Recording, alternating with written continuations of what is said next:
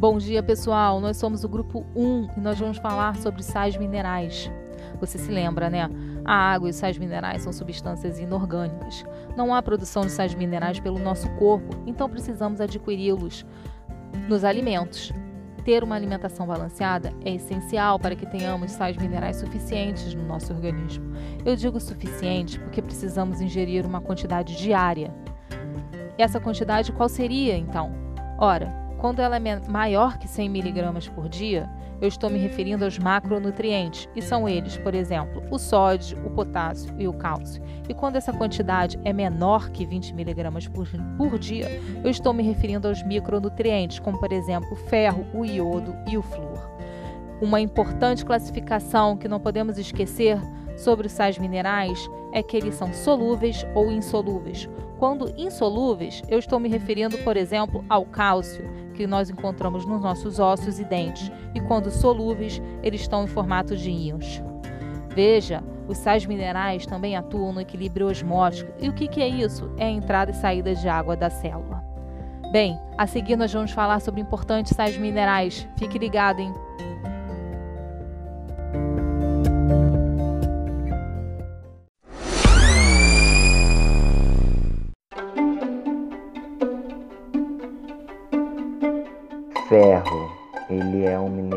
Necessário para o transporte de oxigênio e produção de células vermelhas.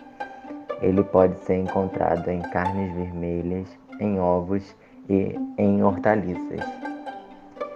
Isso, a sua falta pode ocasionar queda capilar, cansaço físico e mental e indisposição. Muitas vezes, para fazer a reposição desse mineral, é necessário lançar a mão de formulações intramusculares, endovenosas e pela via oral também.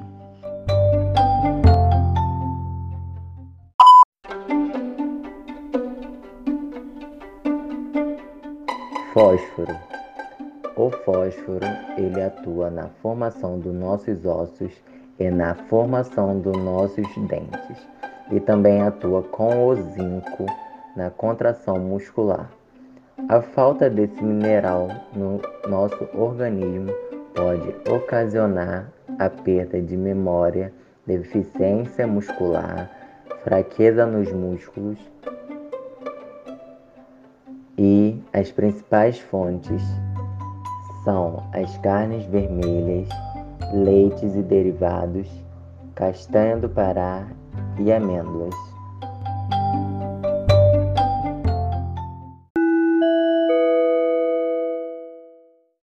O selênio é encontrado no solo e está presente na água e em alimentos como castanha do Pará, farinha de trigo, pão e gema de ovo.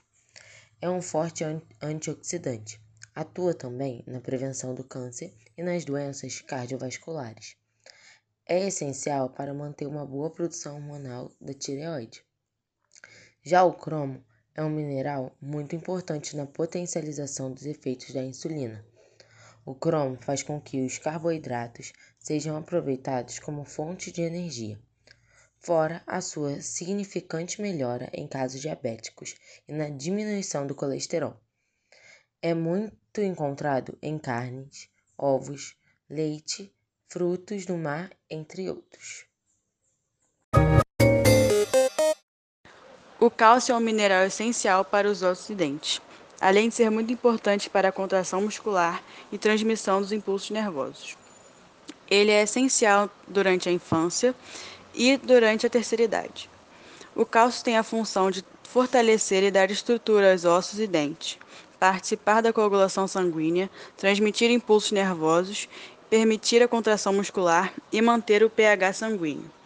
A falta desse mineral por um longo período pode ocasionar problemas como osteopenia e osteoporose. Alguns alimentos ricos em cálcio são leite, queijo, semente de gergelim, sardinha, brócolis, tofu e espinafre. Para a absorção do cálcio, é essencial a presença de vitamina D, que estimula o intestino a absorver o cálcio ingerido e aumenta sua fixação nos ossos.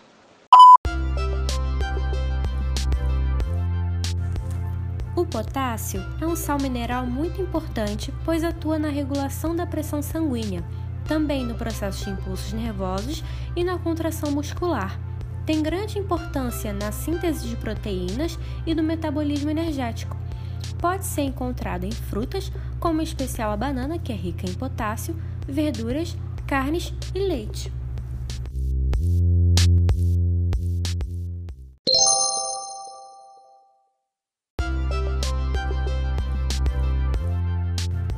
O sódio é vital para o funcionamento de processos importantes no organismo, como o regulamento do volume sanguíneo, atua no controle dos líquidos das células e do sangue, dessa forma, regulando a pressão arterial, e participa da transmissão dos impulsos nervosos e do relaxamento muscular. É encontrado no sal comum de cozinha e o uso exacerbado desse sal mineral pode desencadear problemas de saúde como a hipertensão.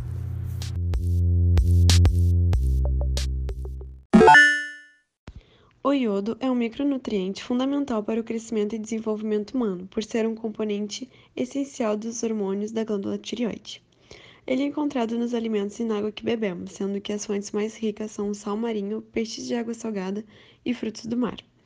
Uma ingestão suficiente de iodo no organismo ainda irá fazer com que cabelos e unhas tenham um crescimento saudável, além de auxiliar na eliminação de toxinas do corpo.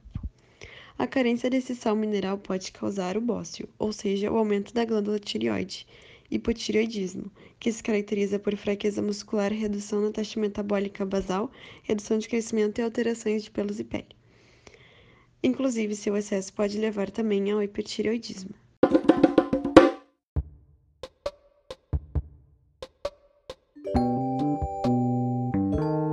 Zinco encontra-se abundantemente pelo corpo, sendo cerca de 2 a 3 gramas desse mineral no organismo e tendo as maiores concentrações no pâncreas, fígado, rins, músculos e ossos.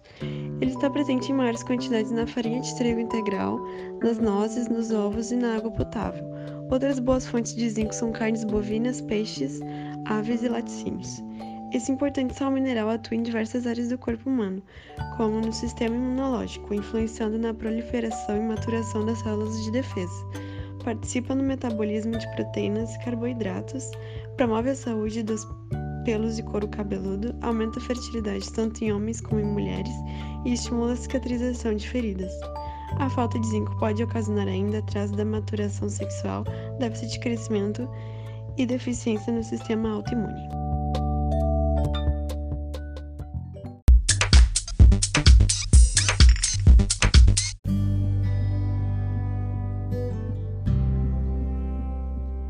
O flúor é considerado essencial devido ao seu efeito benéfico no esmalte dental. Por isso, algumas empresas de serviço público adicionam flúor à água potável para ajudar a reduzir a incidência de cárie nos dentes. Mas como o flúor ajuda a prevenir as cáries? O flúor se concentra nos ossos em crescimentos e nos dentes, ajudando a endurecer o esmalte dos dentes que ainda não nasceram e nos que já se formaram. O flúor possui essas propriedades porque trabalha durante os processos de desmineralização e remineralização que ocorrem naturalmente em nossa boca.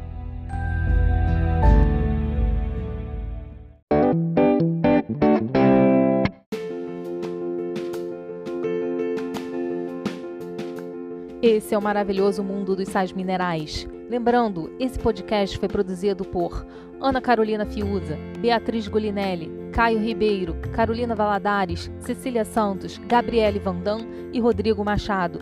Esperamos que vocês tenham gostado. Até uma próxima!